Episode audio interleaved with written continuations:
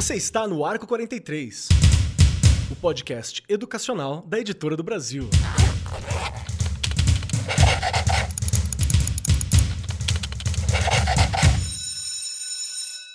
Saudações, saudações para você, meu querido professor, meu querido amigo, minha amiga que está aqui ouvindo a gente. Estamos começando o nosso Arco 43 podcast e hoje o nosso papo talvez seja um dos papos mais essenciais para se ter, não digo nem na educação, digo na sociedade. E não digo nem brasileira, digo sociedade num, num âmbito geral mesmo. Falaremos sobre educação antirracista. O que, que é isso? Como construir esse pensamento? Como trabalhar assim? O que é um absurdo no Brasil, que é um país com o maior número né, de negros fora da África, um país de imigrantes, um país que tem de tudo, mas a gente precisa continuar falando sobre essas questões, né? Então é muito importante que nós falemos. E como vocês já sabem, além de eu, Marcos Keller, aqui com vocês, está sentada à minha destra ela, que já viveu sobre tudo dentro da educação.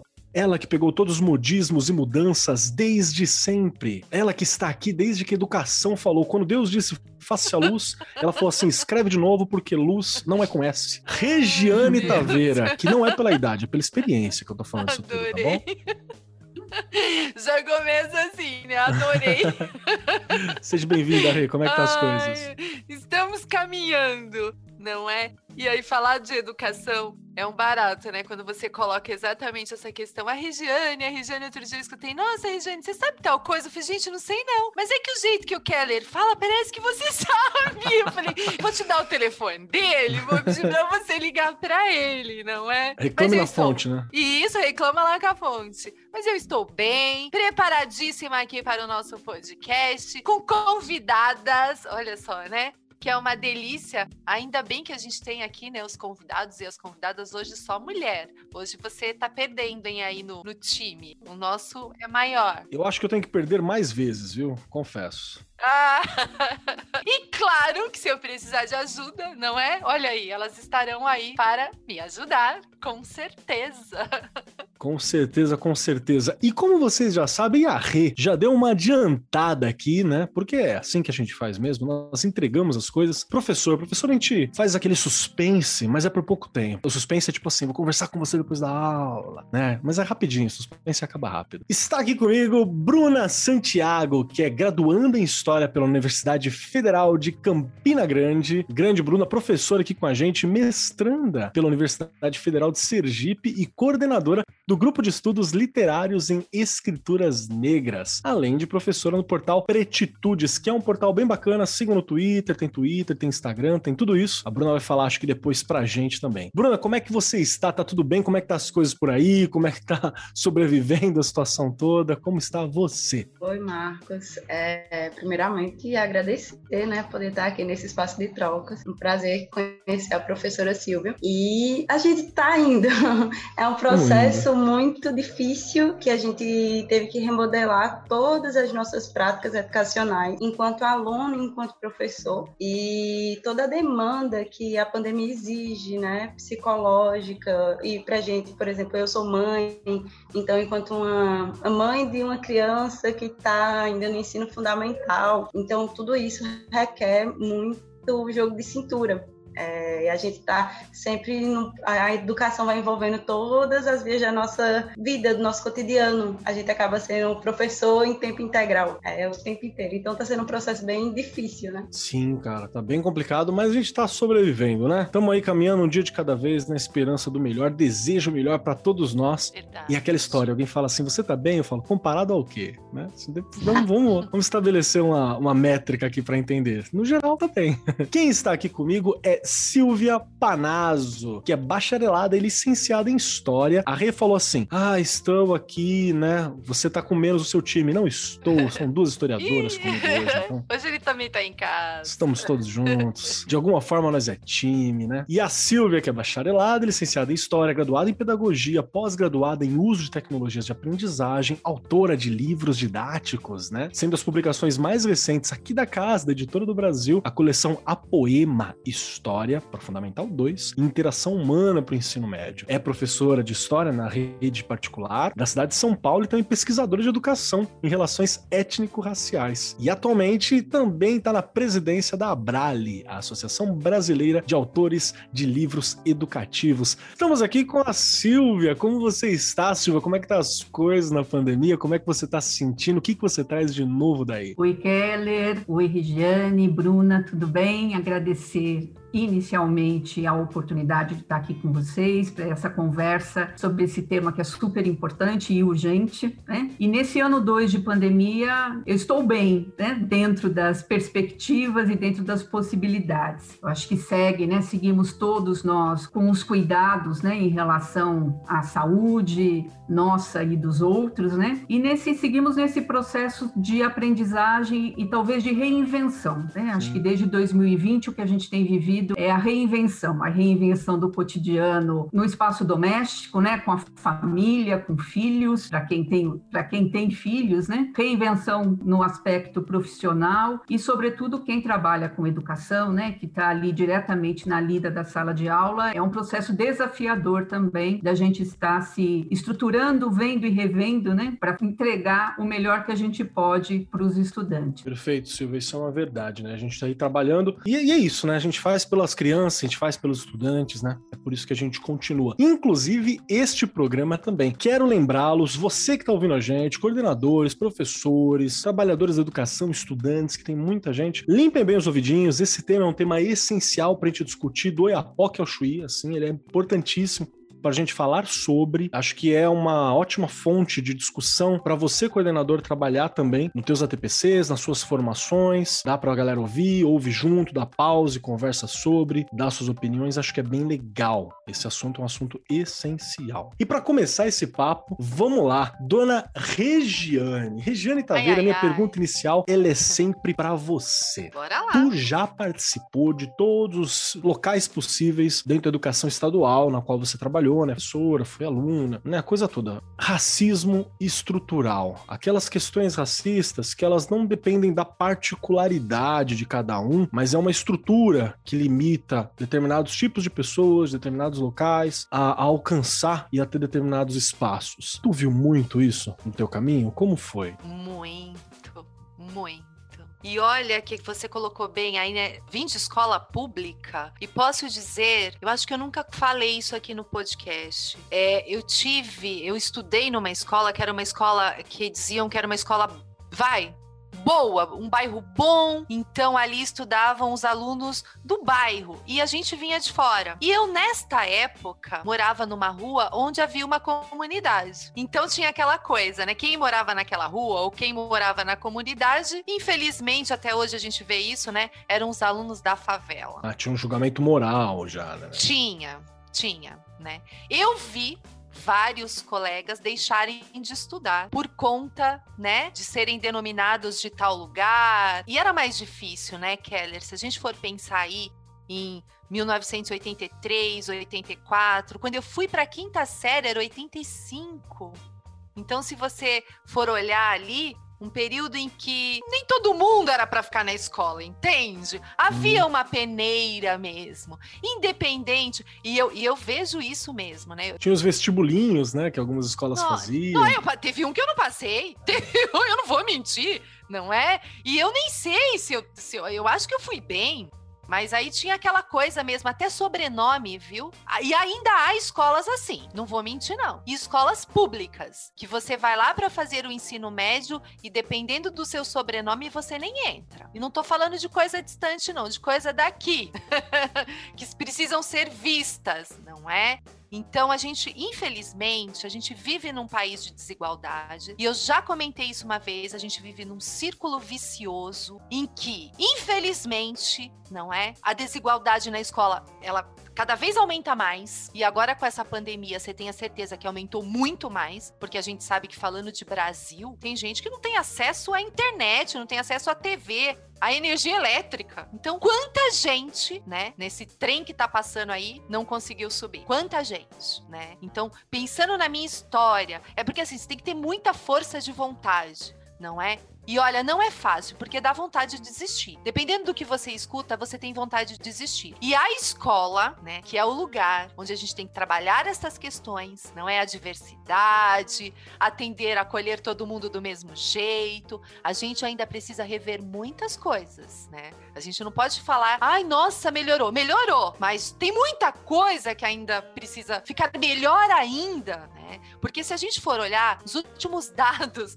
de todos pela educação, olha só, em 2020, nós tivemos aí 79% de alunos brancos que terminaram o ensino médio, tá? E 51% negros. Então, assim, pensando num ano de pandemia, vamos pensar assim, mas, gente, isso aí é uma coisa que não pode acontecer. Eu acho que tem que ser 100%, não é? A gente tem que ter todo mundo com direito a terminar o ensino médio. E bom, de qualidade. Eu não tô dizendo, né, uma escola que não tenha qualidade. Então há muitas questões que é ler pra gente ainda rever, pensar, nós professores, comunidade, né? O próprio sistema, né? A gente não pode deixar que o governo mesmo, né? Uhum. Seja ele municipal, estadual ou federal, a gente tem direito a uma escola de qualidade boa, boa de verdade, né? Então, infelizmente, e eu já falei isso e vou repetir, nós não temos. E a gente ainda tem uma escola que muitas vezes faz com que o aluno desista dependendo do tipo de acolhimento que ele tem ou nenhum acolhimento. Perfeito. Muito bom, muito bom. Bruna Santiago, o que, que você acha desse papo que a gente tá falando aqui? Porque a Rê, ela deu um olhar que é muito atual, né? Mas que também deu uma puxada histórica, dizendo sobre tudo que ela passou, como ela percebeu esse caminho todo. E para você, como é que você analisa a questão do racismo estrutural que a gente tem na educação? Lógico, na sociedade também, mas a educação acaba refletindo isso tudo. Como é no seu olhar? É... Então, Marcos, eu acho que tudo a gente tem que olhar pelo fio da história né? Falar de educação hoje, a gente tem que falar de projeto. E é um projeto da sociedade brasileira a exclusão sistemática da população negra dos ensinos educacionais. Então, muitas vezes, a gente ouve erroneamente que no Brasil não existe segregação porque a gente não teve meios oficiais é, por, pela lei, né, judicializado de segregação em, em, relação a outros países. Mas nossa estrutura, é, ela se deu de forma a segregar. As escolas não aceitavam a população negra. A gente tem uma abolição e esse negro ele fica marginalizado. Então, quando a gente vai pensar, os, prime prim os primeiros núcleos de formação da população negra foram entre si. A gente tem é, exemplos exemplos de clubes negros que traziam é, cursos é, de alfabetização, Sim. porque com a abolição se tinha muito a ideia que através da via educacional o negro poderia ascender socialmente. Então a gente vai ter instituições como a Frente Negra Brasileira, que vai ter sua própria escola. Então escolas negras no Brasil existiu pela falta de ação do Estado. E essa falta de ação é sistemática, porque se a gente embarreira o crescimento de um povo, a gente pode explorar eles das mais diversas formas, como é até hoje. A população negra está no que Clóvis Moura chama de franjas do capitalismo. É um grupo que está sempre em empregos subalternizados, com a menor remuneração, isso está ligado ao impedimento de educação. Então, quando a gente fala é, da estrutura, a gente está falando justamente disso, de um projeto de país que foi pensado desde a colonização para explorar uma camada, a camada não branca, né? Sociedade hierarquizada. Isso vai refletir é, nas nossas salas de aula, isso vai refletir até a contemporaneidade nos acessos, né?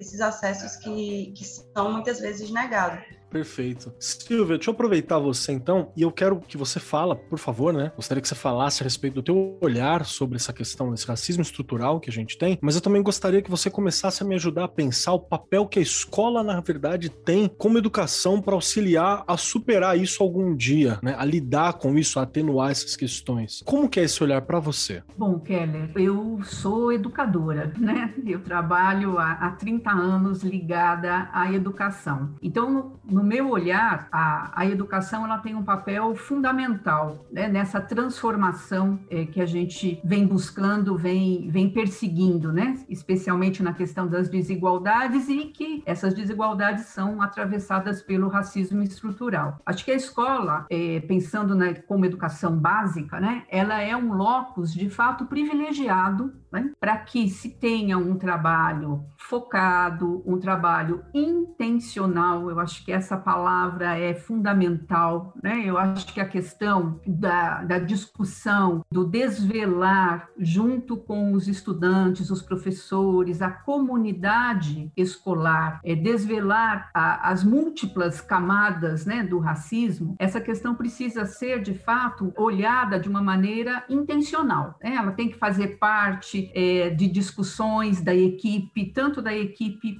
pedagógica de professores e professoras, como também dos gestores, como também do grupo administrativo, né? Isso tem que estar assim na veia, né, da, da escola, no projeto político pedagógico mesmo. Eu acho que quando a gente olha, inclusive a legislação, né, a, a Bruna tocou num ponto que é essencial, né, esse olhar histórico, essa perspectiva histórica sobre o projeto de nação, né, que, que se construiu é, historicamente no país, né, desde lá os 500 e tantos anos atrás, e que é um projeto de fato excludente. Né? Mas a gente tem também mecanismos né, de, de tá, para estar tá tentando modificar isso. Então, acho que olhando para a educação, a gente pode ter a, vamos dizer assim, o auxílio né, das próprias leis. Vamos pegar o documento mais recente aí que a gente tem sobre educação, que é a BNCC. A BNCC que traz né, que, que o papel da escola é é ali se preocupar com a formação integral né, do, do estudante, é promover uma educação inclusiva, é promover uma educação democrática, né, é promover uma, uma educação voltada para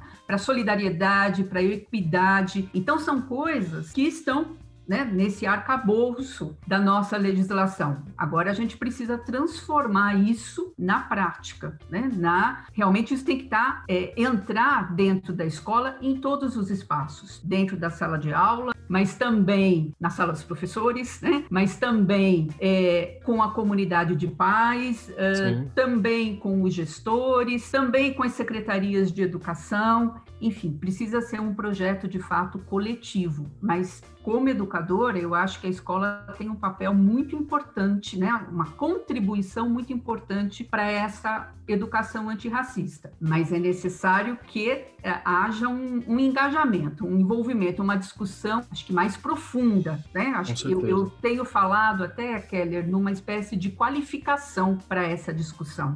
Né? A gente tem que estar qualificado para analisar as coisas, né? Para analisar esse racismo estrutural, para ir além das aparências. Então, informar dentro da escola uma comunidade educativa. Né? É, acho que mais do que professor, aluno, né? A gente tem que formar uma comunidade educativa que tenha como horizonte essa transformação social desse aspecto que é crucial para o nosso, nosso desenvolvimento, né, como nação. É, tem que pensar que projeto de nação eu acredito. Perfeito, acho que é um ótimo olhar. E assim, só para acrescentar complexidade, tá? Para você que tá ouvindo a gente, que às vezes todo podcast é o primeiro podcast de alguém, né? Então pode ser que alguém tenha pego aqui, ouviu e ainda não, não entendeu qual é a proposta, ou tá compreendendo, tá se relacionando com o assunto. Discutir raça no Brasil não é um assunto dado, é um assunto que está em disputa, sempre esteve e provavelmente estará por algum tempo, né? Porque temos um racismo sempre presente, que no momento que nós estamos gravando isso, dada violências que tem acontecido, tá muito muito, muito mais se falando sobre, a gente já tá tendo movimentos nacionais, inclusive, sobre o genocídio do povo negro nesse momento. Tem muita coisa acontecendo. Ano passado a gente teve várias questões também, né? O Black Lives Matter, teve muitas outras situações que estão colocando e ainda tem situações bem locais. A gente tem um massacre que tá acontecendo agora também, os povos indígenas, a gente tá, tá acontecendo em todo momento. Tem o, o Davi Copenaua, que é um, cara que eu sigo bastante, né? Ele tá falando recentemente sobre algumas outras violências que estão ocorrendo. E existe ainda aquela aquelas pessoas que não se identificam como pertencentes a alguma raça, porque sei lá, sou brasileiro. E tá tudo bem essa sua fala, mas que ao longo da sua vida você vai sofrer racializações, né? Você vai ser visto ou ser lido como pertencente de alguma forma e vai ser julgado como a sociedade vê aquilo. E tudo isso tem muitos tons assim. Não é um assunto fácil, é um assunto complexo. para se olhar. Tem gente que fala, ah, mas tem violência de todos os lados e tal. Beleza, até tem, mas só uma dessas galeras ficou preso por muito tempo, uhum. enriquecendo outras. Então, assim, tem muito um olhar para ser apresentado aqui que você precisa também, querido professor, querido estudante, estar tá disposto a olhar, porque na sua sala de aula vai ter gente de tudo quanto é jeito. E vai ter gente que merece respeito, merece ser olhado, merece ser observado. Vou lembrar aqui, por exemplo, um papo anterior que a gente teve com a Lilia Mello, que ela lembrou uma questão muito bacana. Por que, que todos os saberes dos povos originários não são bem-vindos muitas vezes dentro da escola? E quando é bem-vindo é só estética, não saberes, não conhecimento, né? Então a gente tem umas questões ali que não são faladas. Porque quando a gente fala de história da África, você nunca puxa os grandes impérios africanos que tinham tecnologia tecnologias avançadíssimas. A gente esquece que Egito está no continente africano, por exemplo. Né? Então tem muitas questões que elas estão bem ali, a gente não percebe se levantar. E tem uma pergunta aqui que eu acho ela uma das perguntas mais especiais para serem feitas. E eu não vou pedir resposta de ninguém que está aqui presente, está na pauta. Eu estou fazendo essa pergunta para você, ouvinte, pensar nisso. Você que está ouvindo a gente. Quantos professores negros vocês tiveram em sua vida escolar? E aí eu estendo também quantos professores indígenas você teve, quantos professores asiáticos você teve. Mas eu forço ali, repito, quantos professores negros você teve. Isso é muito importante para você pensar. Acho que é Verdade. bem interessante que fique ecoando com você, para você olhar em volta. Olhe seus colegas em volta. Por que que não foi? Ah, porque não se importa? Porque é difícil o caminho para chegar até aqui. Uhum. Né? Isso é uma coisa muito importante. Agora, Perfeito. vamos lá. Eu vou aproveitar esse papo para falar sobre a gente se identificar, sobre essa questão da gente olhar, a gente se identificar no outro, né? Qual que é a importância para um estudante que é negro ver um professor negro, para um estudante se perceber né, na sala de aula ali? Regiane, você conhece alguma historinha, alguma coisa que aconteceu de alguém que olhou e falou assim: Poxa, estou me identificando nesse professor? Não precisa ser numa questão de raça mesmo, mas só para a gente entender como é importante nós olharmos para algo e ver naquele algo um pedaço da gente. Você lembra de algo assim? Eu mesma me identifiquei com uma série de professores, tanto pro lado bom quanto pro lado ruim, gente. Não tem Diga como. Né? Mais. Né? é, não tem como mas gente. Mas você fez aí essa pergunta e eu não aguentei me ver. Claro, né? Você busca aquelas pessoas que marcaram na sua Sim. vida. Eu tive um professor de educação física, negro. Luiz é meu amigo até hoje. e olha como é engraçado. Ele foi meu professor no magistério. Depois, quando eu fui ser vice-diretora de uma escola, ele foi ser meu professor lá. Olha que delícia. Ai, que e a educação física, né? Um dos motivos de eu ter escolhido aí. Claro, já comentei aqui por conta de queria que a criança. Como é que aprende uma criança sentada dura na cadeira, né? Eu queria colocar movimento. E ele, que era um professor excelente e que eu me espelhei. Olha aí, né? Me veio. E, e olha que gratificante foi trabalhar comigo depois. E você falando de história, você quer ouvir minha ou de alguém que se espelhou? Você que sabe. Ai, tem tantas, Keller. 20, 29 anos de rede. Vamos passar o podcast todinho falando. Não, seu, seu desafio é lembrar uma. Quer ver? Eu vou dar um exemplo. Uma, por que, que eu tô lá. dizendo, por que eu tô dizendo isso? Eu tenho uma amiga, Juponzi, que ele abraço pra Juju, é professora de alemão, formada em letras, é um monstro de pessoa. A gente foi com ela assistir Mulher Maravilha. E aí, quando ela saiu do Mulher Maravilha, ela olhou para mim assim, ela falou assim, meu Deus. Aí eu falei, o que, que foi, Ju? Ela falou assim, é assim que vocês meninos se sentem quando você sai de um episódio de super-herói? Que você acha que você pode salvar o mundo porque eu tô aqui pegando fogo de ter visto uma heroína fazendo tudo aquilo. E realmente, ela tinha chorado, porque foi a primeira vez que ela se olhou no, filme de super-herói e falou assim, meu Deus, tem espaço para uma mulher ser uma heroína sabe? Então parece bobagem para você que se identifica com tudo a todo lugar em todo momento, mas a oportunidade de se identificar é muito grande. Então, tem Sim. alguma coisa nesse sentido? Olha, Keller, essa última escola que eu estive, por ser uma escola que eu já comentei aqui, muitas crianças que não eram o pai e a mãe que cuidavam, eram as, os avós,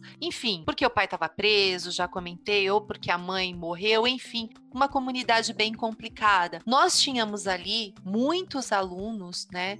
E eu, e eu lembro de, de uma, assim, que você falou agora, inclusive de uma sala que eu já comentei aqui que os alunos foram reprovados e que eu briguei muito por conta disso, fui até apresentar, né, o projeto que nós montamos nessa sala, eu fui apresentar no Chile depois por conta de ser contra, contra a reprovação. Primeiro, né, com um terceiro ano ali iniciando a escola, você alguém já diz para você, chega, né? Você não é competente, enfim. Eu tinha acabado de entrar nessa escola e aí a, essa professora desenvolveu um trabalho tão bonito, inclusive esse projeto que eu fiz junto com ela, o tempo todo nós tínhamos uma aluna que era uma aluna filha de uma pessoa que cometeu um assassinato. Olha isso. E esta menina, ela ficou tão, ela se espelhou tanto nesta professora que ela não queria perder uma aula e ela ficava o tempo inteiro, sabe? A, a professora virou a mãe dela, na verdade, né? Ela tinha a professora como a Mulher Maravilha. Nossa, que incrível. Né? E eu lembro um, um dia a mãe foi solta por né, um tempo, enfim, também não sei nem quais foram os motivos, mas e aí a menina queria ir para a escola e ela pegava duas conduções para chegar na escola. E a mãe disse que aquele dia ela não ia. Ela acordou e falou: "Eu quero ir pra, eu, né, tô indo para a escola". "Não, hoje você não vai". Não sei nem por que motivo, enfim. Essa menina pegou o cartão da mãe escondido do ônibus lá e foi para a escola. E óbvio, né? A gente não sabia, a gente só foi saber quando a mãe chegou na escola desesperada, dizendo: "Eu vou pegar essa menina porque ela pegou meu cartão e ela veio para a escola sozinha", né? E assim, a briga era porque a menina foi pra escola. Olha isso. Com, Queria muitas brigas assim, viu? Nove anos, nove aninhos, tá? Nossa, isso é muito recente. Perigo, inclusive. Três, quatro anos atrás, gente, é muito recente, né? Só que assim, a menina, a gente, eu conversei com a mãe, óbvio, e busquei a menina na sala, e a menina dizia assim: eu não posso perder uma aula desta professora. Eu não posso perder uma aula desta professora. Então, olha a importância desta professora na vida desta criança. Perfeito. E assim, muitas, são muitas outras, né? Histórias que a gente tem aí. Mas o papel do professor e da professora é fundamental. A Silvia comentou aqui da equipe, equipe gestora, funcionários. Gente, é todo mundo. Quando uma criança, um adolescente se sente acolhido numa escola, ele não quer sair de lá. A escola vira um pedacinho da casa dele, né? Então isso é, é fundamental. Não tem como você é, ter, estar numa escola e não acolher bem independente de quem seja, né? Bruna, e para você, eu queria te perguntar qual que é a importância de você se ver representada, tanto nos professores que a gente está colocando ali, e se você tem alguma história da importância que ter essa representatividade sendo presente valoriza para você, ou quais são os impactos que você acredita que isso tem, tanto na educação como na vida em geral? Marcos, eu acho que as ausências de, de representação nos marcam muito. Eu tô agora escrevendo é, meu primeiro livro, aliás, já escrevi, tá em processo de publicação e logo na introdução eu falo esse livro nasceu de ausências, das ausências é, no curso de História. Eu tive é, um professor negro que não trabalhava questão racial e os professores brancos é, não tinham um interesse em debater. Eu tive uma grade curricular que durante quatro anos e meio não teve nenhuma mulher negra. Então, é, que história é essa que eu aprendi na universidade? Para hoje eu ser pesquisadora na área de relações de gênero e raça, eu tive que estudar por fora. Nossa, que difícil. Então, todas as minhas leituras foram por fora. Agora, acrescente isso. Eu é, era uma trabalhadora braçal, eu era garçonete durante toda a graduação. E mãe, como um aluno se forma de, de, de, neste modelo? Então, assim, a gente pega toda uma estrutura que tenta excluir esses pesquisadores negros, é, que não oferece ferramentas para eles conhecerem sua própria história e ainda que nos dão uma história única. Então, a gente tem, em muitos cursos de história, uma história oficial com uma única disciplina de História da África, que até ano passado no meu curso era optativa, apesar da Lei 10.639. E aí, é, esse processo de ausências me moveu muito, porque eu decidi estudar mulheres negras e decidi que minha, minha, minhas escritas iam ser referen referenciando elas. Tinha mulheres negras em todas é, as áreas e elas deveriam ser lidas. Isso também me motivou na sala de aula. Então, eu entro na educação infantil, na escola privada, com diversos projetos. Eu tinha uma única aluna negra. Então, escola privada, a gente já vê que os alunos negros são é, em menor escala. Porque ao passo que eu estava na escola privada dando aula, eu tinha um projeto social na escola pública, municipal.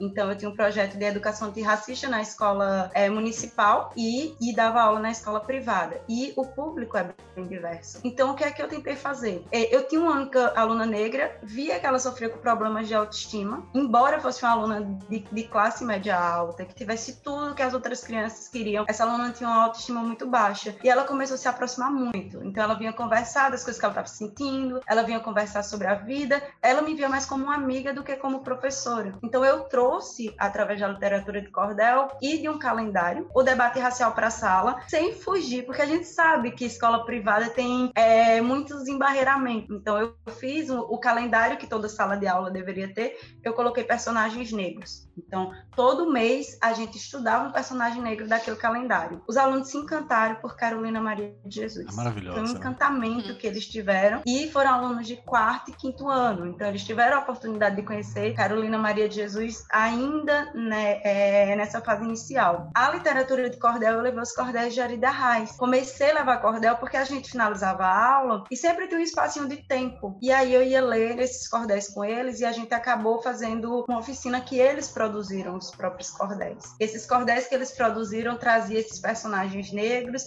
esses alunos brancos e negros passaram a ver é, a importância dessas pessoas negras na história, porque a gente tem um ensino de história parece que a história dos negros é deslocada da história do Brasil. E o que eu estava tentando mostrar para eles nesses pequenos espaços de tempo é que essas pessoas existiram em diversas temporadas realidades históricas. E eu vi como os meus alunos se posicionavam. E aconteceu até uma situação engraçada, que era tempo da Copa, e cada sala tinha que representar um país. E como eu sempre falo muito questão racial, a coordenadora chegou na porta e disse isso, e disse, Bruno, mas veja se você não fala sobre África, escolha outra coisa. Aí minha aluna, de nove anos, disse, ô oh, tia, mas África não é um país, não. e aí foi constrangedor, mas foi muito engraçado, assim, você ver esses alunos. E o que a gente também fez sobre a questão indígena, que chegou a comemoração em abril e queriam que eu pintasse meus alunos, eu jamais ia fazer isso. Eu decidi trabalhar com grafismo indígena, trazer o significado Incrível. e esses alunos reproduziam, a gente reproduziu nos outros, entendendo o significado do grafismo. Então, nada de cocar, de pena, de pintura no rosto, mas sim a, a, riqueza cultural indígena através dos grafismos. E foi uma experiência muito interessante. Eles entenderem por que era errada aquela pintura facial e a gente falando disso com a maior naturalidade. E essas crianças entendendo a participação negra e a participação é, indígena na história do país. Então, eu acho que isso é fundamental. Se a gente começa a plantar na educação básica, esses alunos vão ter outra concepção. E às vezes, hoje em dia, minhas redes sociais são abertas, né? Antes não era, porque eles catam tudo. É, hora ou outra, esses alunos ainda aparecem. Oi, tia, eu vejo tão grande, eu tô maior que eu. Oi, tia, tudo bem? Então você vê que de alguma, algum modo eles se identificaram e marcou essa trajetória. Inclusive, essa minha aluna negra, ela que me achou nas redes sociais, me manda mensagem, a gente ainda tem um, um contato muito afetivo. Então, acho que tudo isso é, é importante na questão da representação. Nossa, que bacana de ouvir, cara. Inclusive, eu agradeço muito pela sua fala também, porque vários professores entram em contato com a gente e falam assim, mas a gente gostaria de receita. Virou até uma piada interna do programa, que não tem mesmo. receita para nada na educação, né? Você tem orientes, você tem direções, você tem metodologias, mas receita é meio embaçado. Você acabou de falar sobre algumas coisas bem simples, abordagens que parecem simples, não são complexas de fazer, você vai ter que fazer uma pesquisa, né, meu caro professor? Mas hoje a gente tem muito material sobre. E como você trabalha a, educação étnico-racial e história da cultura afro-brasileira, é lei, né? Então não tô, não tô tirando do, do, da cartola. É lei, tem que trabalhar, amigão. É lei, lei você cumpre. E então, muito obrigado por isso também. Já gostei bastante. Silvia, eu adoraria ouvir também o que, que você acha sobre essas questões todas de representatividade que a gente tá falando aqui. E eu quero puxar um pouquinho de uma coisinha que você falou lá atrás, que você falou que é importante se falar sobre, né? Sobre questões raciais, étnico-raciais dentro de sala de aula, claro, mas é importante saber o que você tá falando, né? Claro. Então, é, gostaria de mais sobre essa instrumentalização desses saberes para os profissionais, sabe? Porque, por que, que é importante a gente não reproduzir tudo, não, não só falar qualquer coisa, não se guiar apenas por rede social, por YouTube, né? Você, é legal você pensar numa formação, ter um grupo de estudos, ter diversidade no seu grupo de estudos também é muito importante, que eu já fui, já fui num, num, num grupo de estudos para questões é, ciganas e romani, e foi muito bacana, não havia nenhum,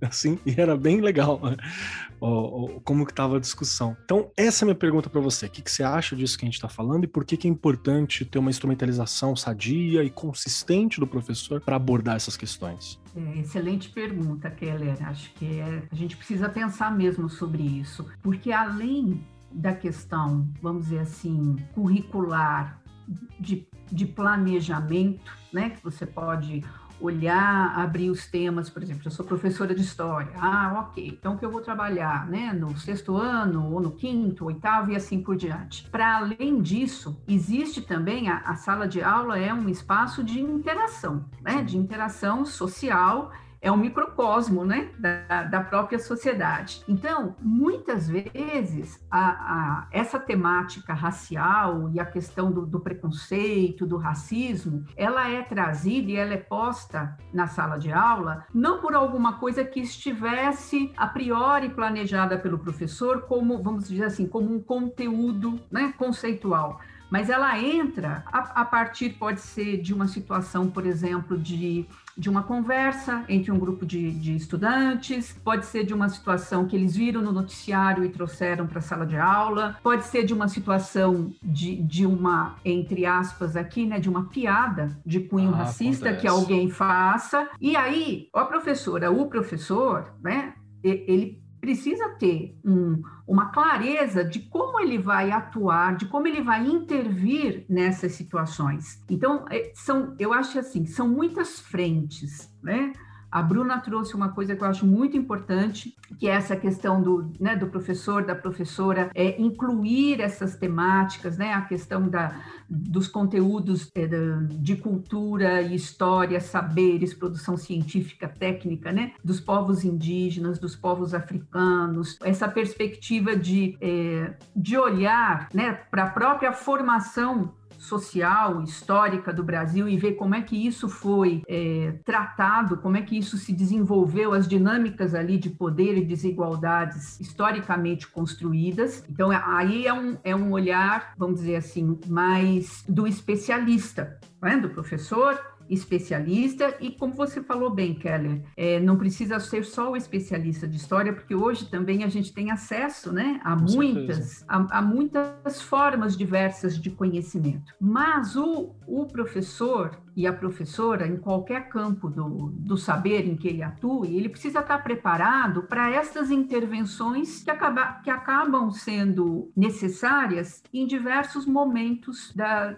da dinâmica que se estabelece dentro da sala de aula. É um pouco que a gente fala do currículo oculto, né? Então, assim, não adianta nada, absolutamente nada, de uma maneira assim formal e às vezes até artificial, incluir no, no currículo a Semana da Consciência Negra, por exemplo, né? Ou a Semana dos Povos Indígenas em abril. Geralmente é assim, né? Povos indígenas em abril, Consciência Negra em novembro. E aí se faz uma semana, se, se fazem atividades. E se esquece, né? E, e no restante né, do, do ano, no restante das situações de interação social que se estabelecem dentro da escola, se é, essas questões são deixadas de lado, ou às vezes tem uma intervenção, tem uma fala que pode ser de professor, que pode ser às vezes do diretor, que pode ser do coordenador ou coordenador, enfim, que desdiz né, aqueles elementos que são é, trabalhados nas tais semanas. Então, eu vou, eu vou te dar um, um exemplo, né? uma situação. Eu, eu tenho bastante experiência como, como professora de escolas particulares. Né? E logo que houve a, a inclusão das cotas raciais nas, nas universidades públicas, eu trabalhava né, em escola privada, era um, uma escola privada de classe média, classe média alta, enfim. E eu lembro que isso causou muito desconforto né, entre entre os estudantes, as famílias. Eu dava aula, acho que era nono ano na época, a gente discutiu isso quando falamos né, a respeito do processo de abolição e tal, e aí trazendo para o presente. A gente fez um trabalho é, até de um debate né, sobre essa questão. Foi muito interessante, acho que foi uma experiência muito rica, porque muitos alunos e alunas, depois do debate, né, fica aquela situação assim, né, que eles vêm, eles te cercam assim, né, como se fosse é, pintinhos em volta da galinha, né? Desse jeito ele, mesmo. É, né? E eles vêm assim, não, mas professora, não, Silvia, isso, aquilo. O que foi muito interessante, a, eu acho que a possibilidade deles pensarem coisas que até então eles nunca tinham pensado. É educação. Né? Eram alunos predominantemente é, brancos, né? de classe média, classe média alta. Eles pesquisaram sobre o assunto, na época estava super polêmico, né? É, trouxeram reportagens, trouxeram, e a gente dividiu assim: olha, um grupo da classe vai argumentar a favor, outro grupo da classe vai argumentar contra, e nós vamos ver. E aí eu me lembro muito de uma aluna que ela olhou assim para mim no final e falou assim, mas muito angustiada. Falou, professora, ai, Silvia, não sei. Eu ouvi, ouvi um lado, ouvi o outro, pesquisei. Mas assim, quando eu pesquisei, a minha ideia, porque ela era do grupo que, que, iria argumentar contra as cotas. Eu cheguei aqui plena de certeza que era contra. Mas quando eu ouvi o outro lado, aí ela citou algumas pessoas, né? A, a, a articulação do, do, outro grupo, eu falei, nossa, fez muito sentido. E agora eu não sei, eu não sei se eu sou contra ou a favor. que bonitinho. Daí eu falei, bom, que bom é, é isso, não precisa ser contra ou a favor agora. Eu acho que o importante é isso, você vai pensar, vai olhar para isso com outros olhos. E a partir daí, né, a coisa ficou, continuou muito polêmica, mas eu me lembro, por exemplo, que alguns colegas, né, era aquela, era uma época que ainda se fazia ranking, não sei se vocês lembram disso, né, tinha ranking de ENEM, com as escolas, as colocações das escolas, isso sempre foi uma coisa muito delicada dentro da escola particular, né, porque tinha aquelas comparações enfim. E eu me lembro de muitos colegas, né, falando: ah, gente, ah, mas agora com as cotas. E esse discurso, muitas vezes, eles usavam dentro da sala de aula, com os alunos. É? É de que né? a, a escola, né, a nossa escola poderia estar num ranking melhor, mas ai, o que está atrapalhando? Ai, são as cotas. Então veja, né, é, você pode fazer um, um, trabalho muito muito bacana, de muito envolvimento, inclusive, dos, dos estudantes, né? Em determinados momentos do, do, calendário escolar, como, por exemplo, Semana da Consciência Negra, mas uma fala como essa, um olhar como esse, de professoras e professores, e eu acho que aí entra né, o que, o que a, a Regiane falou, os professores e as professoras acabam sendo referência né, para os seus estudantes. Então, puxa, se aquela professora, aquele professor que eu gosto tanto, que eu me espelho, se ele disse isso a respeito do contexto das cotas, então derruba todo o trabalho né, que outro professor ou professora estava fazendo uh, dentro do seu currículo específico. Então, por isso que eu acho né, que essa questão é, antirracista ela tem que perpassar mesmo, tem que ser um olhar multidisciplinar, né? tem que perpassar ali as instâncias da gestão é, pedagógica, administrativa, e precisa haver uma formação, porque as pessoas precisam é, olhar para isso com outros olhos, né? para não reproduzir estereótipos, falas, preconceitos. Né? Então, o currículo oculto, ele às vezes fala mais, né? Deixa, deixa marcas maiores para as crianças e para os jovens que estão na escola do que o currículo formalizado. Né? O, o, currículo formalizado é aquele, né? Ah, cai na prova. Uhum. Quem, quem, é da sala de aula sabe, né? Conhece essa frase clássica uhum. da educação básica. Uhum. Mas o, o currículo oculto é aquele que, de fato, é, ele tem um peso grande na formação, né? nos valores. Então dá para a gente pensar que é importante, inclusive, a gestão escolar assegurar isso, né? A gestão precisa assegurar que isso esteja presente dentro da escola. Acho que isso é uma questão importante. Com certeza. Eu concordo com você. E, e, desconstruir um pouco também, não sei se a Bruna viveu essa, essa experiência, né, como professora de história, mas assim, desconstruir um pouco que essa questão é uma questão que cabe somente aos professores e professoras de história, né, geografia e arte, por exemplo né? Fundamental, né? Você desconstruir essa coisa de chega de disciplina, todo mundo, né? O professor aí, a professora, eles precisam entender de tudo, a interdisciplinariedade, né? É isso, né? Mas a gente precisa entender que quem lida com a educação tem que aprender, né, a, a lidar com a diversidade e entender o que é isso, né? Eu falo, ah, eu, desculpa, Silvia, eu não aguentei, é que a sua fala me deu luzinhas aqui. Que bom! Quando, é, porque quando a gente olha para a história, né, pensando na história, o que, que geralmente é ensinado aí às crianças? Aquela coisa de que, infelizmente, a história, primeiro da escravidão, eu acho que tinha que ser uma coisa ao contrário, né? Como se começasse a história numa condição de escravo, né? E não é isso, né? O que que os negros trouxeram, né? O ritmo, o hip hop, a capoeira. Então, e aí depois, claro que ele precisa conhecer e saber da história, né? Mas lá na educação infantil, por exemplo, eu começo mostrando um outro mundo para ele. Olha, né, o que que a gente tem, né? De história, né? Pensa, crianças de 4, 5 anos, capoeira. Eu vou, eu vou dizer para ele primeiro que não. Ele passou, né? É, os negros tiveram primeiro a escravidão, ficaram 300 anos. Claro que é necessário saber, né? Porque a gente vive num país racista. Vamos, né? Não podemos mentir. A gente está de máscara, mas a gente tem que tirar a máscara e falar isso. Só que a criança ela precisa entender que há coisas muito boas da história, né? Da cultura. E acaba 100%. sendo o inverso. Né? Porque é o inverso, gente, não adianta. A maioria das escolas ensina o caminho inverso. É, eu vou pegar um ganchinho na fala Fica de Silvia e da Regi. Eu acho que a gente tem que começar a história antes da escravidão. Porque o que, é que acontece? É como se o negro surgisse escravizado. Pronto. E não é assim.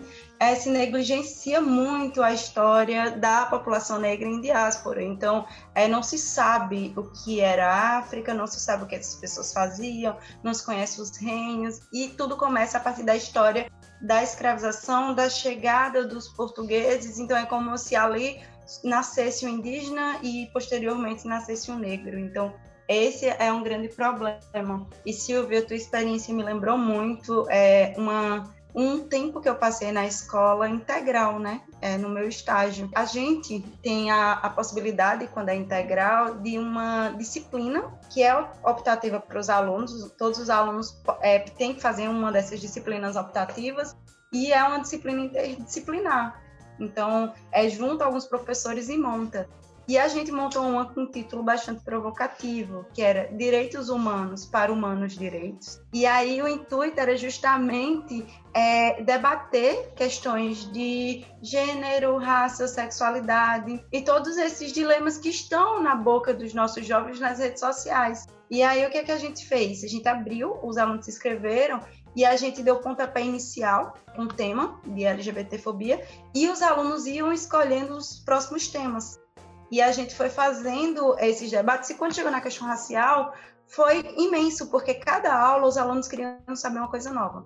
Cada aula eles queriam saber sobre é, é, prisão. Eu fiz uma aula sobre abolicionismo penal, e aí você pensar isso para alunos de ensino médio. E a aula de cotas foi muito rica, porque a gente também montou um júri. E aí os meninos tinham que defenderem suas ideias, e eles fizeram isso de uma forma muito efervescente. E a gente sempre fazia esses movimentos de trazer os debates que eles queriam saber. Não era o que a escola queria dizer, ou o que os pais queriam que a gente ensinasse, mas as dúvidas dele. Então, era sempre a votação dentro do tema dos direitos humanos. E aí veio a questão de presídio, veio a questão da sexualidade deles, veio a questão de, de inúmeras coisas que está dentro dos direitos humanos, e foi um processo muito enriquecedor. Então, é, a, a, estrutura curricular da, da escola integral abre essas brechas de disciplinas, né? A gente tinha clubes de leituras e essas questões. Então, tudo isso enriquece muito. E na oficina final, o aluno que foi falar sobre intolerância religiosa, ele era evangélico. Era nosso aluno evangélico que estava todos os dias na igreja, que no culto, estava no domingo estava no culto, e que ele foi lá defender a importância é, do ensino religioso na escola. E do, do, ensino é, amplo, né, da religiosidade. E aí foi muito bonito. Então, assim, são esses pequenos movimentos que instiga também eles a pensarem. Bruna, deixa eu aproveitar e te fazer uma pergunta. Quem pode ensinar e trabalhar uma educação antirracista dentro da escola? Todo mundo deve. É, é muito comum que se cobre dos professores negros. Exatamente. Como se a gente tivesse o tempo todo num lugar de militância. E o que a gente faz é, se torna militância no Brasil, mas que devia ser parte comum da educação. Então, é, sempre olho para a gente como se a todo tempo a gente fosse falar alguma questão de raça. E não é assim. Então, é, os professores brancos é, precisam, de fato, se posicionar em relação ao ensino. Né?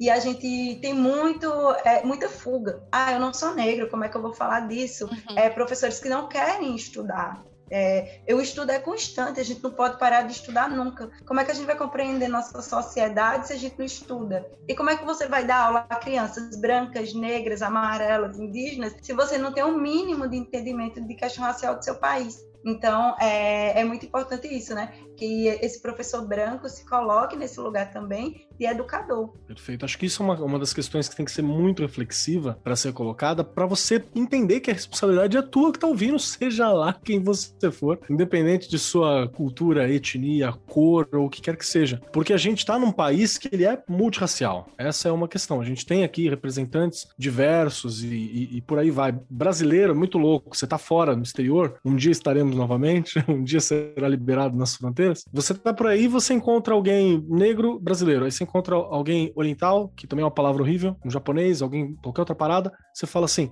nossa, também é brasileiro. E você pega pelo, pelo, pelo jeito, por outras questões. Então é importante a gente discutir todas essas questões também. E um convite que eu faço para o colega professor que está aqui: dá uma olhada quais são as influências diretas que você tem na sua comunidade. Vou dar um exemplo. Eu estou em Suzano. Suzano foi um dos grandes, Suzano em São Paulo, foi um dos grandes polos da vinda dos japoneses para cá, né? O Kasato Maru, o navio que veio com os primeiros imigrantes japoneses, caiu uma galera para cá. Então a gente tem muitas escolas com nomes, né, japonês e por aí vai. E existe uma caixinha, que é a caixinha do homem amarelo. Todo mundo acha que o japonês tem que ser bom em determinadas coisas, né? Ruim em determinadas coisas, de determinado formato, determinado outro. Não é assim que funciona, né? A gente é multi. E isso também é uma forma de racismo, se você espera que por causa da cor seja bom em algo, ou por causa da cor seja ruim em algo, ou por causa da cor seja algo. Já não é bem desse jeito que as coisas devem ser discutidas. Eu acho que é importante. Tem um assunto que eu gostaria de falar também, e eu quero perguntar para você, Rê. Bora lá. Você é uma pessoa que tá sempre aqui com a gente, sempre falando a respeito da importância dos professores, de todo mundo lutar por questões de políticas públicas importantes que valorizem a educação. É show de bola a gente falar, valoriza a educação, valoriza uhum. a educação, e realmente, valoriza o professor, é legal pra caramba. Mas vamos fazer lei onde isso esteja representado, que isso seja mantido. E aí eu quero te perguntar justamente sobre uma questão de legislação. Qual que é a importância da gente ter legislações tal qual, né, a lei 10.639, né, que fala sobre o que institui o, o ensino oficial de história afro-brasileira, né, história e cultura afro-brasileira e africana, qual que é a importância de a gente ter essas questões dentro da escola e a gente ter vitórias legislativas, assim, sobre a luta antirracista também? Na verdade, Keller, a gente tem ali, né, desde a Constituição, aí vem a LDB, aí vem aquelas 20 metas pela né, o Plano Nacional de Educação, tá tudo lá, né? Só que é muito complicado, porque a gente vê na lei, ok? Ela tá lá. Se a gente for falar, olha, Constituição, LDB, né, o Plano Nacional da Educação. Só que o que que acontece? O que eu percebo, falando de rede, tá? Eu tô há 29 anos na rede de São Paulo. Eu tive uma vez um curso, uma vez um curso, tá? Sobre as histórias, né, é, afro, é, indígenas. E assim, era um curso muito bom, inclusive. Ele durou três meses. A gente tinha que ir, ficava lá estudando. Por que, que isso não continua? Por que, que não, não, não, não, não se torna uma coisa obrigatória? Olha, você vai trabalhar, vamos dizer assim, né, na rede pública do Brasil. Como isso faz parte da nossa história, você precisa conhecê-la entendê-la e saber por onde você vai abordar, independente de que ano você vai dar aula. Se é na educação infantil, se é de primeiro a quinto, se é nos anos finais, se é no ensino médio, isso tinha que ser obrigatório. Já começa por aí. Mas a gente tem muitas coisas que estão ali na legislação e que elas não funcionam, infelizmente. Né? Porque um professor, como a Bruna comentou, ela passou por uma universidade que não tratou deste assunto. então, como é que você trabalha história no Brasil se você não tratou da sua própria história. É a nossa história, gente. Exato. precisa estar representada, né? Então, pensando em política pública, uma das primeiras coisas. Mas cursos realmente que a gente conseguisse aí trabalhar com os professores, porque às vezes o, o professor nem tem culpa. Ele passou por uma universidade que ele não teve abordagem daquele assunto que é fundamental na disciplina dele. Mas que a Silvia falou, e eu reitero aqui, chega de disciplina, né, gente? Vamos sair das caixinhas, porque nós somos professores e a gente precisa saber falar de pouco, né? Conhecer a história e saber falar sobre ela, né? E fazer com que seus alunos também reflitam sobre, porque a gente já comentou isso aqui também. Escutar, ouvir. Eles trazem isso pra gente, eles que trazem, né? Qual é seu avô, seu bisavô, de onde veio, quem era. Gente, a cultura tá ali. A gente tem que aproveitar. Não é pegar um livro didático, entregar na mão do aluno e falar: olha, a história é essa. Que aí a gente vai continuar ainda numa história do colonizador. E a gente não dá mais para viver desta forma, não é?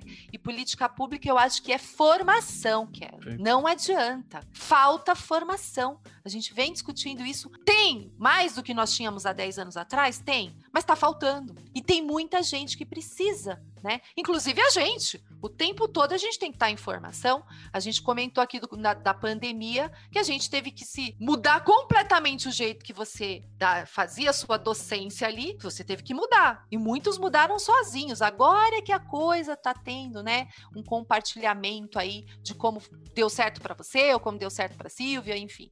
Mas a formação é fundamental. E a gente está em falta de formação de bons professores e boas professoras que compreendam sua história, que saibam trabalhar com isso, independente da disciplina que ele leciona. É claro que a gente tem sim, né, um, um percurso muito grande ainda a, a, trilhar, né? Mas acho que algumas coisas já já começaram. Eu, eu vejo assim que a gente está num, num caminho de movimento, né? Especificamente é, quando você perguntou a respeito das políticas públicas, e elas são fundamentais, né? Porque a, a política pública é o, é o caminho, né? É o mecanismo para a gente conseguir, num, numa dimensão maior, de uma dimensão social e nacional, é, reverter essas situações todas de, de, desigualdade, de injustiça que o racismo traz. Mas eu acho que, é, olhando particularmente para a Lei 10.639. Ela vai completar 20 anos, né? acho que são 18, se eu não estou enganada, de, de 2003, aprovação. Né? 2003, é, vai completar 20 2003, isso. Quer dizer, ela já tem, a gente já tem uma trajetória. Aquilo que a lei apresenta, a gente consegue aplicar de uma forma plena nas escolas? Eu acredito que não. É, acho que a gente já teve avanços, mas tem muito mais por avançar. Mas eu acho que tem também uma, uma coisa, a gente fala de formação de professor, né? A formação de professor é um tema também muito caro para a educação nacional e a gente pode verificar né, diversas dimensões. A, a formação do professor precisa ser melhor cuidada né? seja o aspecto da, da, metodologia, seja o aspecto mesmo da formação dentro de um, de um campo de conhecimento, é, seja a atualização, né? a formação continuada já em serviço, enfim, acho que ela tem diversas ramificações e dimensões. Mas eu queria só é, pontuar uma, uma questão em relação aos materiais, né? Ah, aos livros que chegam nas escolas. E aí eu vou falar particularmente dos livros da, da escola pública, porque a escola privada ela pode ter outros outros materiais, né? Pode se servir de outros materiais. A escola pública, em grande parte, ela oferece aos alunos os livros do Programa Nacional do Livro Didático. Então, uma política pública extremamente importante, né, é aquela que está lá no edital da, da formulação das obras didáticas para todos os segmentos da educação, desde a educação infantil, porque agora temos obras né, didáticas para esse segmento, até o ensino médio, estar ali contemplado o respeito, né? quer dizer, as obras precisam estar em sintonia com a Lei 10.639, as obras precisam valorizar né, a cultura, a história dos povos indígenas, dos povos africanos, elas não, elas têm que estar livres de, de preconceitos, elas têm, elas têm que estar li, livres de estereótipos contra todas as minorias, né? Então isso é extremamente importante importante, porque isso orienta uma avaliação das obras. Então, uma obra que, por alguma razão, é, saia contra essa, essas definições, ela não é aprovada para chegar na escola pública nas mãos dos professores e dos estudantes. Então, acho que essa é uma política pública extremamente relevante. Né? A gente tem, como sociedade, né, sociedade civil, acho que não só os educadores, mas a sociedade civil, tem que ter esse controle social né, sobre quais são os, os critérios, aquilo que é essencial, obrigatório, que estes materiais didáticos que chegam às escolas da, do Brasil inteiro tenham, em termos disso, de de valores, né, de projeto de nação, em articulação com inclusão, com democracia, com solidariedade. Eu acho que esse é um ponto fundamental. E acho também, Regi, que a, as obras é, elas têm dialogado bastante com uma perspectiva decolonial. Né? 100% não sei porque eu não conheço todas as obras, não é? mas esse, mas essa é uma questão que, que está assim, né? Acho que é, como educadores e como, como autores e autoras a gente tem essa, essa preocupação. Então o que, eu, o que eu vejo é assim, acho que a gente está caminhando, tem muita coisa ainda por ser feita, com certeza, né? Mas já temos alguns, alguns pontos onde nos avançar, onde nos, perdão, onde nos, nos apoiar, né? Não é partir do zero. Perfeito. Acho que nós já temos coisas, inclusive nas universidades, tem muito grupo. A, a internet é um lugar maravilhoso, né? Ela, ela tem de tudo, para o bem, também para o mal. Mas quando a gente está buscando é, é, as coisas boas que, que essa conexão traz para a gente, a gente tem muitos grupos de professores e professoras com essa, com essa proposta antirracista, grupos de estudo mesmo. É, né? Eu acho assim até importante colocar que o que eu falei da questão, o PNLD, eu falei aqui outro dia que o literário foi um estouro, anos e anos foi de luta que nós tivemos é. aí com o PNLD, né? Só o didático não, não era só não era suficiente. Então hoje a gente tem muita coisa mesmo que ampliou aí, inclusive inclusive no literário. Mas eu acho que não adianta dar um livro na mão de um professor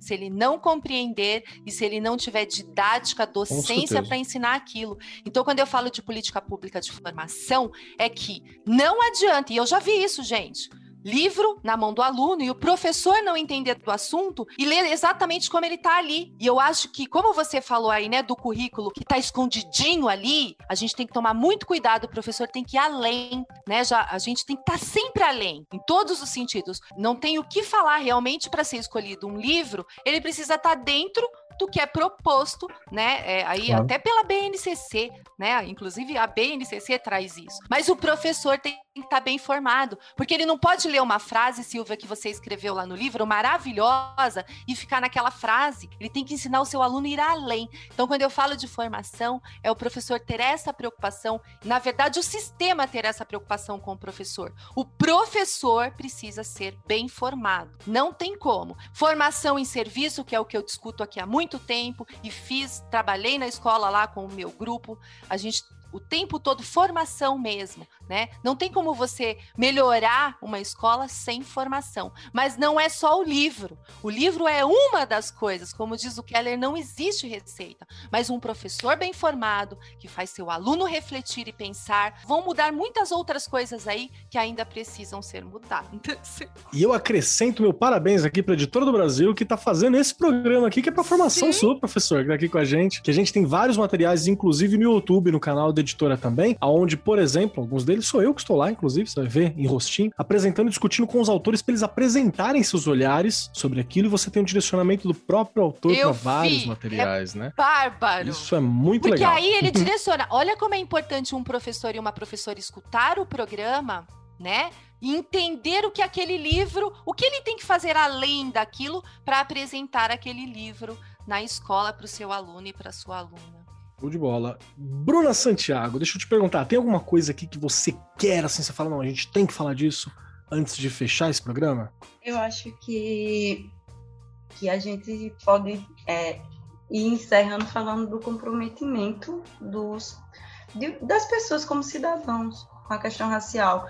Porque o que, que a gente acontece? A gente tem um boom do debate racial do ano passado para cá, é, depois da morte de George Floyd.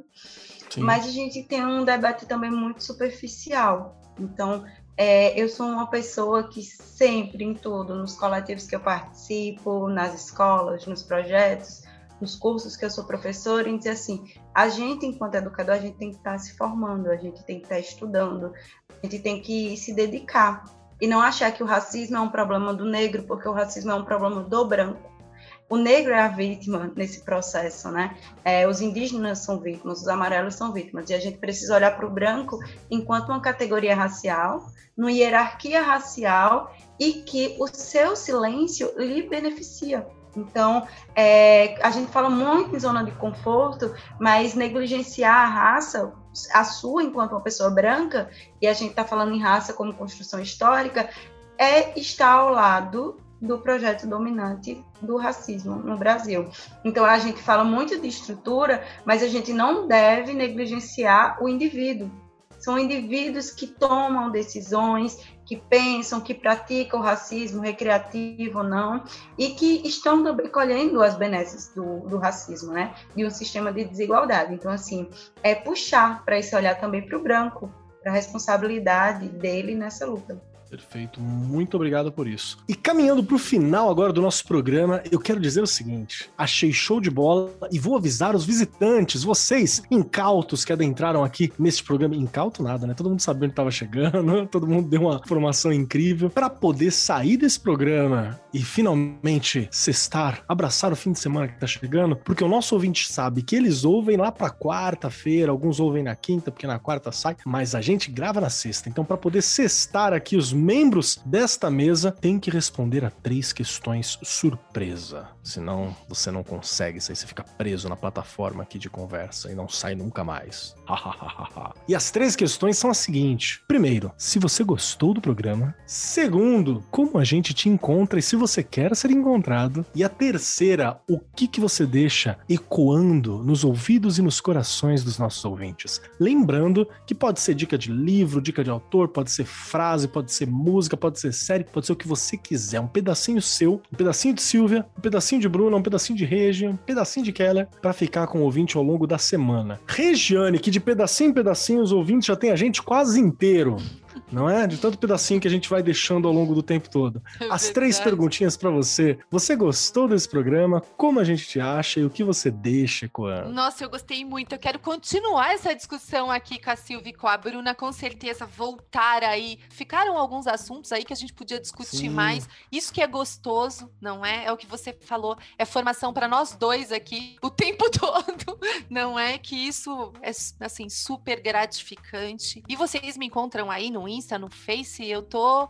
Estou aqui no Arco 43. E a frase, não é? E eu, eu sempre me pergunto por que, que a gente está no século 21 e a gente ainda tem que discutir coisas, né, que já deveriam ter nem, nem precisar mais se a gente fosse pensar na evolução, não é? São coisas que não deveriam mais estar em pauta, já deveria ser resolvida, ter sido resolvidas há muito tempo. E tem uma frase do Nelson Mandela que assistindo ali, né, sobre a vida dele, sobre ficou na minha cabeça e eu fui buscá-la agora porque é real, né? Assim, pensando nos dias de hoje, com tanta tecnologia, com tanta coisa, por que, que a gente ainda tem tanta desigualdade? Por que, que as pessoas ainda precisam ficar provando o seu valor?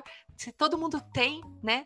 Todo mundo tem uma habilidade, todo mundo tem uma história que deveria já fazer parte ali, precisava ter que ficar brigando. Infelizmente, a gente ainda tem muitas brigas aí, e, né, é a humanidade. E a frase dele é assim: ninguém nasce odiando outra pessoa pela cor de sua pele, por sua origem ou ainda por sua religião. Para odiar as pessoas, precisam aprender, e se podem aprender a odiar, podem ser ensinadas a amar.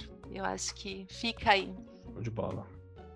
Muito obrigado, Rê, muito obrigado. Silvia Palazzo, minha querida Silvia, três perguntinhas para você poder cestar, poder descansar um pouquinho, porque ninguém é de ferro e professor precisa de descanso. Autor, então, nem se conta. Então, três questões. Primeiro, se você gostou do programa. Segundo, aonde a gente te encontra e se tem como encontrar. E terceiro, o que, que você deixa ecoando nos ouvidos e nos corações dos nossos ouvintes? Eu amei o programa. e, e acho assim, né? É, ele veio, ele veio com gosto de quero mais, porque o, o assunto tem tem muita coisa ainda, né, para a gente conversar, discutir, é, trazer para reflexão. Então acho que pode ser assim só. Esse foi um aperitivo, né? E a gente poderia é, formar outros momentos, outros programas para poder discutir isso de maneira mais ampla. Eu acho que o tema de fato merece. Bom, onde me encontrar? Eu sou fácil de encontrar. Vocês podem me encontrar no Facebook, Silvia Panazzo, Panazzo com é, dois E's, P-A-N-A-Z-Z-O, no LinkedIn, no Instagram. No Insta eu tô, eu tô como Sil Panazzo, então tá, tá fácil de encontrar. Vocês podem me encontrar é, no, nos livros, né, o Apoema História, de sexto a nono ano, e no Interação Humanas, que está chegando agora nas escolas, é um lançamento recente, e eu, eu acho que fica aqui o convite para as professoras e para os professores do ensino médio que, que gostaram dessa nossa conversa sobre Sim. a pauta antirracista, fica um convite especial para vocês olharem o Interação Humanas, porque ele tem, assim, uma perspectiva é, muito, foi muito cuidadosa em relação a isso. Então, acho que seria muito interessante que vocês analisassem e, e pudessem né, ver se o quanto aquela pegada pode contribuir com o projeto antirracista de vocês. E olha, como dica, eu vou deixar uma dica é, que na verdade não é não tem nada de ineditismo, mas foi uma coisa que foi a minha trajetória. Eu sou, eu sou uma professora, né, de 30 anos aí de estrada, sou uma mulher branca, né? Confesso, admito que quando eu comecei a, a mergulhar mais de cabeça, sobretudo nas questões relacionadas à branquitude, isso mexeu muito comigo, né? Me, me, tirou da zona de conforto, trouxe vários, vários conflitos internos e esses conflitos me fizeram abraçar a pesquisa dentro dessa linha da educação é, das relações étnico-raciais. Então, a minha dica é, são. Eu posso, posso dar duas? Claro, claro. Opa, que bom. Então, assim, dica de leitura, tá? Eu acho que são duas dicas muito importantes. O Pequeno Manual Antirracista, da Djamila Ribeiro, né? Que eu acho que é uma leitura é, fundamental fundamental. E além disso, um, um, o livro, só tá me, desculpem, tá me escapando o nome completo, da, da Lia Schuckman, da, sobre branquitude. Entre o branco encardido e o branquíssimo. Isso mesmo, isso mesmo. É, com essa referência da, da Bruna. Acho que é para discutir a branquitude, para olhar a branquitude, né? para analisar o que é essa tal de branquitude é fundamental, especialmente para os professores e professoras né, é, brancos e que, que estão nesses contextos de sala de aula, de qualquer segmento, desde a educação infantil até o, o ensino superior é uma leitura fundamental. Então, essas são as dicas. E um Perfeito. super agradecimento por esse papo. Perfeito. Muito obrigado, Silvia. Silvia, obrigado pelo seu tempo, obrigado pela sua atenção, obrigado pelas suas informações aqui e muito obrigado pelos livros que me ajudaram muito nas escolas por onde eu passei. Então, já agradeço muito mesmo, viu? E vamos lá, Bruna Santiago, você, minha querida, três questões para você poder descansar essa semana árdua do professor e do pesquisador aqui, que o Brasil não nos dá folga, o mundo nos dá folga, nada nos dá folga, e a gente está aí trabalhando feliz e fazendo formação para os nossos colegas aqui que estão ouvindo a gente. Bruna, três questões. Primeira, se você gostou do programa. Segunda, onde a gente encontra a Bruna, qual que é o caminho para achar a Bruna. E terceira, o que, que você deixa ecoando com os nossos ouvintes? É, eu gostei muito. É de fato um papo na sala dos professores. Eu sou sempre um pouquinho ansiosa de alguma atividade e me super à vontade além de aprender muito com vocês. É sempre importante essas trocas, né? Eu sou muito fácil de achar também. Eu tô no Instagram, é como Leituras Pretas, e também tem um canal no YouTube, que com a correria anda um pouquinho parado, mas aí no Instagram eu tenho um processo de indicação de leituras, é um Instagram pessoal, mas que também eu tô ali compartilhando o que eu tô estudando e algumas dicas de livros é, de autores negros, né? Então, assim, bem focado nisso. E também eu sou professora do Portal Pretitudes. Então, é, eles oferecem diversos cursos, eu trabalho com eles em três cursos diferentes. Então, é provável que qualquer curso deles vocês vão me encontrar por lá. A terceira pergunta é para deixar um pedacinho, né? Isso. E é, quem estuda comigo sabe que minha vida é indicar livro. e para gente que é educador, tem um livro que eu acho muito importante, que é Ensinando a Transgredir, da Bell Hooks. Bell Hooks ela traz uma concepção radical de educação. É tão importante o olhar que ela traz para a gente não ver nossos alunos como é, espectadores passivos, né? Para a gente é, relocar nosso lugar de professor. Então, acho que Bell Hooks é uma indicação importante para a gente que está na área da educação. E é isso. O resto é só agradecer. Perfeito. Muito obrigado. Obrigado pelo seu tempo. Obrigado por vir compartilhar aqui. Obrigado por abrir essas experiências e ajudar a gente a construir esse olhar. Agradeço muito, Bruna.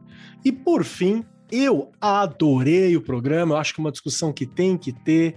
É uma discussão que para mim ela é essencial. Estou inserido na periferia e é onde a gente sempre tem que fazer esse tipo de discussão, porque aqui as coisas são meio maquiadas ou são muito acostumadas. Então são discussões extremamente relevantes. Tem histórias pessoais com muitos dos pontos que estão aqui. Quem sabe um dia a gente tem a chance de trocar. Como me encontrar? Arroba Marcos Keller ou arroba Kobold.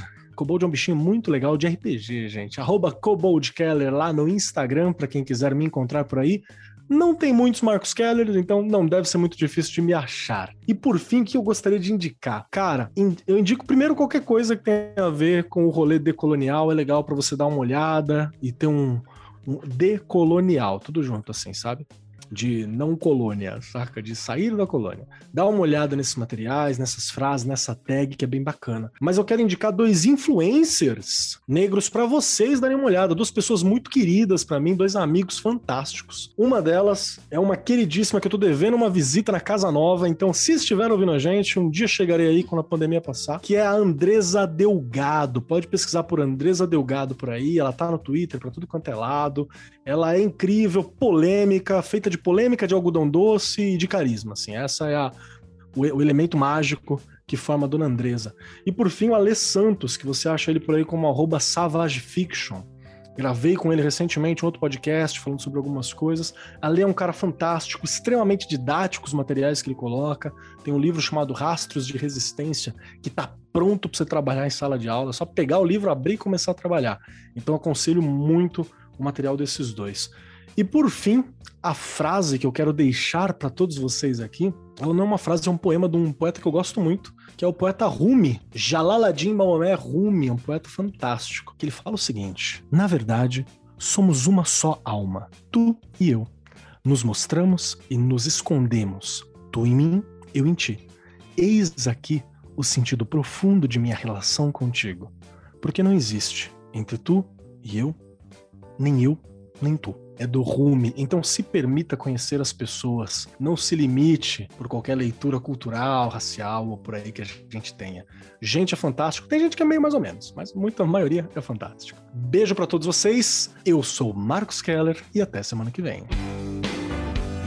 Este programa foi apresentado por Marcos Keller e Regiane Taveira. Gravação e edição Agência Bowie. Produzido pelo Departamento de Marketing da Editora do Brasil. Gerência de Marketing Helena Poças Leitão. Coordenação de Marketing Lívia Garcia. Siga-nos nas redes sociais: facebook.com/barra Editora do Brasil, twitter.com/barra Editora do Brasil, instagram.com/barra Editora do Brasil underline oficial e youtube.com/barra Editora do Brasil. As opiniões expressas no programa são de responsabilidade dos respectivos respectivos convidados e não expressam necessariamente a opinião da Editora do Brasil ou de seus colaboradores.